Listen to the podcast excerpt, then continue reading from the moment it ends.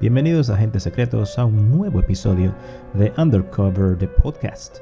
Eh, quiero por supuesto agradecerles por la gran receptividad que ha tenido el podcast. Estaba revisando los números y veía que incluso hay gente que escucha desde Singapur. Asumo que hay personas quienes hablan español allá también. O algún, no sé, algún conocido. Así que sería excelente que sigan recomendando el podcast a sus amistades. Pero bueno, en nuestro episodio anterior hablábamos sobre la verdadera historia de los vampiros, tratando de desmitificar eh, todas estas historias que conocemos, eh, como el decir que son reales, y nos enfocamos en evidencia histórica. Hoy, tal cual lo había prometido, vamos a enfocarnos en la historia de Vlad Tepes, el conde rumano, en quien Bram Stoker basó su novela hace unos cuantos años y a quien hicimos una vaga mención en el episodio anterior. Pocos nombres han influido más terror en el corazón humano que Drácula, el legendario vampiro creado por el autor Bram Stoker en su novela de 1897 del mismo nombre. Ha inspirado innumerables películas de terror, programas de televisión y otras historias espeluznantes de vampiros. Aunque Drácula es una creación puramente ficticia, Stoker nombró a su infame personaje en honor a una persona real a la que le gustaba la sangre. Vlad III, príncipe de Valaquia, o como se le conoce mejor, Vlad el Empalador. El mórbido apodo es un testimonio de la forma favorita del príncipe valaco de prescindir de sus enemigos. Estaremos hablando sobre esto más adelante. Sigan escuchando. Pero, aparte de tener el mismo nombre, los dos Drácula realmente no tienen mucho en común. Según los historiadores que han estudiado el vínculo entre el recuento de vampiros de Stoker y Vlad III. Según la mayoría de las cuentas, Vlad III nació en 1431 en lo que hoy es Transilvania, la región central de la actual Rumanía. Sin embargo, el vínculo entre Vlad el Empalador y Transilvania es tenue. Según Florin Curta, profesor de Historia y Arqueología Medieval en la Universidad de Florida. Cito sus palabras.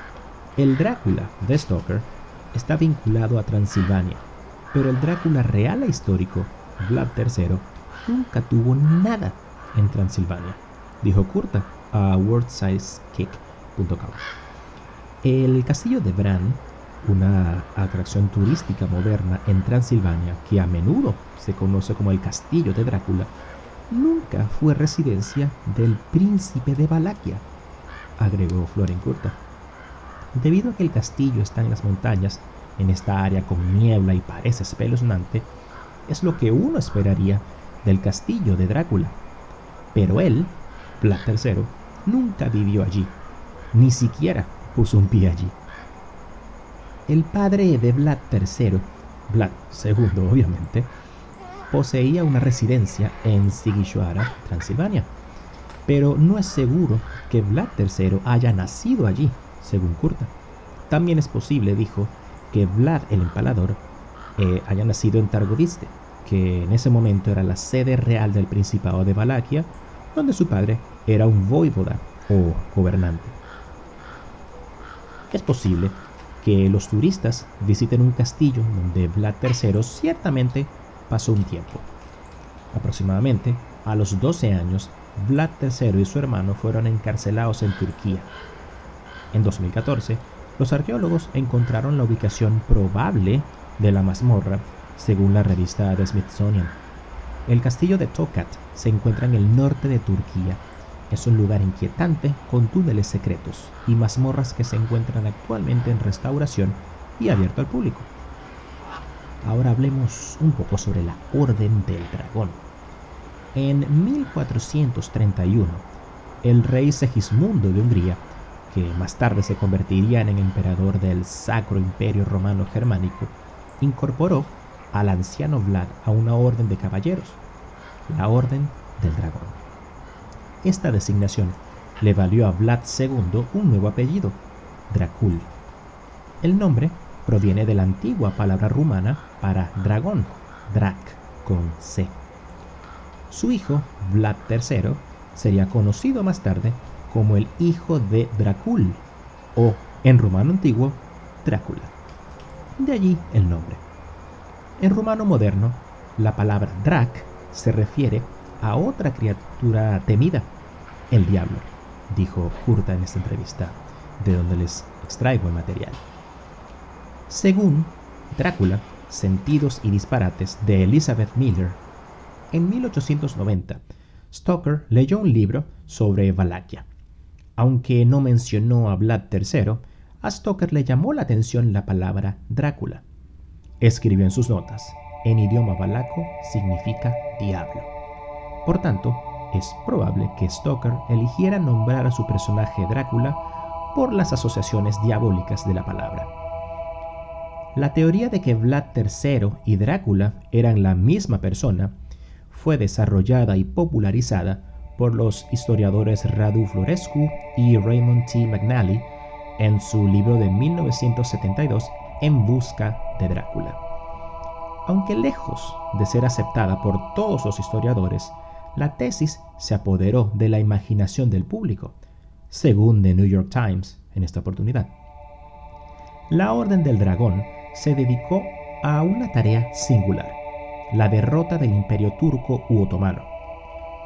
Situado entre la Europa cristiana y las tierras musulmanas del imperio otomano, el Principado de Valaquia, natal de Vlad II y más tarde de Vlad III, fue con frecuencia escenario de sangrientas batallas, cuando las fuerzas otomanas empujaron hacia el oeste, hacia, Europa, y las fuerzas cristianas rechazaron a los invasores. Cuando Vlad II fue llamado a una reunión diplomática en 1442 con el sultán otomano Murad II, trajo consigo a sus pequeños hijos Vlad III y Radu. Pero la reunión fue en realidad una trampa. Los tres fueron arrestados y tomados como rehenes.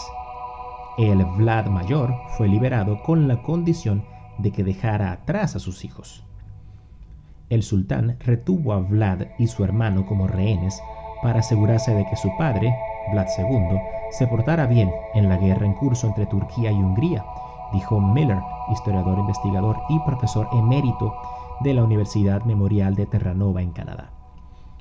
Bajo los otomanos, Vlad y su hermano fueron instruidos en ciencias, filosofía y artes. Vlad también se convirtió en un hábil jinete y guerrero según Radu Florescu y Raymond McNally, ex profesores de historia en el Boston College, que escribieron varios libros sobre Vlad III, así como su supuesta conexión con el Drácula de Stoker en las décadas de 1970 y 1980. Fueron tratados razonablemente bien según los estándares actuales de la época, dijo Miller. Aún así, el cautiverio molestó a Vlad, mientras que su hermano consintió y se pasó al lado turco. Pero Vlad mantuvo enemistad y creo que fue uno de sus factores motivadores para luchar contra los turcos, vengarse de ellos por haberlo mantenido cautivo. Mientras Vlad y Radu estaban en manos otomanas, el padre de Vlad luchaba por mantener su lugar como voivoda de Valaquia una pelea que eventualmente perdería en 1447. Vlad II fue derrocado como gobernante de Valaquia por los nobles locales, o los boyardos, y fue asesinado en los pantanos cerca de Valteni, eh, a medio camino entre Targoviste y Bucarest, en la actual Rumanía. El medio hermano mayor de Vlad, Mircea, fue asesinado junto con su padre. No mucho después, de estos desgarradores acontecimientos, en 1448, Vlad se embarcó en una campaña para recuperar el asiento de su padre del nuevo gobernante Vladislav II. Su primer intento por el trono se basó en el apoyo militar de los gobernadores otomanos de las ciudades a lo largo del río Danubio en el norte de Bulgaria, según Kurta. Vlad también aprovechó el hecho de que Vladislav estaba ausente en ese momento habiendo ido a los Balcanes para luchar contra los otomanos por el gobernador de Hungría en ese momento, John Hunyadi. Vlad recuperó el asiento de su padre, pero su tiempo como gobernante de Valaquia duró poco. Fue depuesto después de solo dos meses, cuando Vladislav II regresó y recuperó el trono de Valaquia con la ayuda de Hunyadi, según Kurta. Poco se sabe sobre el paradero de Vlad III entre 1448 y 1456, pero se sabe que cambió de bando en el conflicto otomano-húngaro, renunciando a sus lazos con los gobernadores otomanos de las ciudades del Danubio y obteniendo el apoyo militar del rey Ladislao V de Hungría, a quien le disgustó el rival de Vlad, Vladislav II de Valaquia, según Curta una vez más. La táctica política y militar de Vlad III realmente pasó a primer plano en medio de la caída de Constantinopla en 1453. Después de la caída, los otomanos estaban en condiciones de invadir toda Europa. Vlad, que ya había solidificado su posición antiotomana, fue proclamado voivoda de Valaquia en 1456. Uno de sus primeros asuntos en su nuevo cargo fue dejar de pagar un tributo anual al sultán otomano, una medida que anteriormente había asegurado la paz entre Valaquia y los otomanos y que terminó por cimentar las bases, eh, cementar las bases, perdón, para eh, la historia de Vlad el Empalador, el por qué fue conocido de esta manera. Para consolidar su poder como voivoda, Vlad necesitaba sofocar los incesantes conflictos que históricamente habían tenido lugar entre los boyardos de Valaquia. Según las leyendas que circularon después de su muerte, Vlad invitó a cientos de estos boyardos a un banquete y, sabiendo que desafiarían su autoridad, apuñalaron a sus invitados y empalaron sus cuerpos todavía temblorosos con púas. Para quien no está familiarizado con el término empalar, es cuando hacen, cuando imagínense un pincho humano, tal cual, un pincho humano. Eso es empalar. Este es solo uno de los muchos eventos espantosos que le, le valieron a Vlad su apodo póstumo, Vlad el Empalador. Esta historia y otras similares está documentada en material impreso de la época del gobierno de Vlad III, según Miller. En las décadas de 1460 y 1470, justo después de la invención de la imprenta, muchas de estas historias sobre Vlad circulaban oralmente, y luego diferentes individuos las reunían en folletos y las imprimían, dijo Miller. Si estas historias son realmente ciertas, o están significativamente adornadas es discutible, agregó Miller. Después de todo, muchos de los que imprimían los panfletos eran hostiles a Vlad III.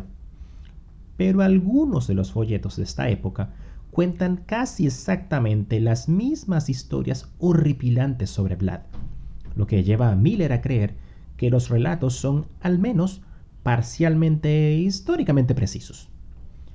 Algunas de estas leyendas también fueron recopiladas y publicadas en un libro, El cuento de Drácula, en 1490, por un monje que presentó a Vlad como un gobernante feroz, pero justo.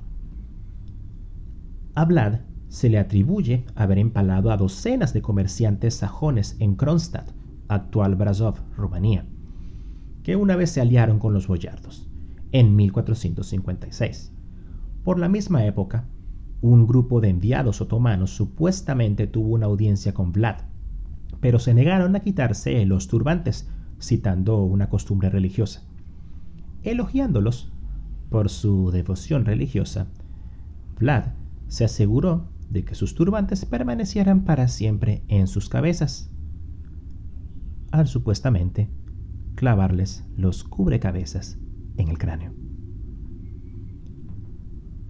Después de que Mehmed II, el que conquistó Constantinopla, invadió Valaquia en 1462, en realidad pudo ir hasta la ciudad capital de Valaquia, Targoviste, pero la encontró desierta.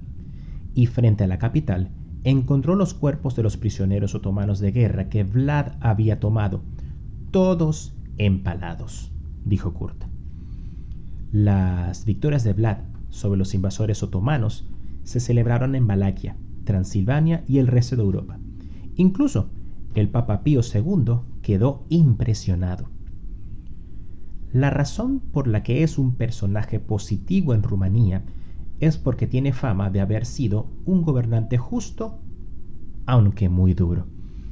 Y acá recuerdo la historia sobre una taza de oro que Vlad había puesto en medio de una de las principales plazas allá en Valaquia. Se dice que Vlad dejó esta taza de oro en medio de la plaza para hacer a las personas cuán segura era Valaquia. Se dice que dejó esta taza allí y que ningún ladrón, nadie se atrevió a robarla, sacarla de su pedestal, porque sabían que su destino iba a ser el empalamiento, por aquello de que había sido un gobernante justo, aunque yo diría extremadamente duro. No mucho después del empalamiento de los prisioneros de guerra otomanos, en agosto de 1462, Vlad se vio obligado a exiliarse en Hungría, incapaz de derrotar a su adversario mucho más poderoso, Mehmed II. Vlad fue encarcelado durante varios años durante su exilio, aunque durante ese mismo tiempo se casó y tuvo dos hijos.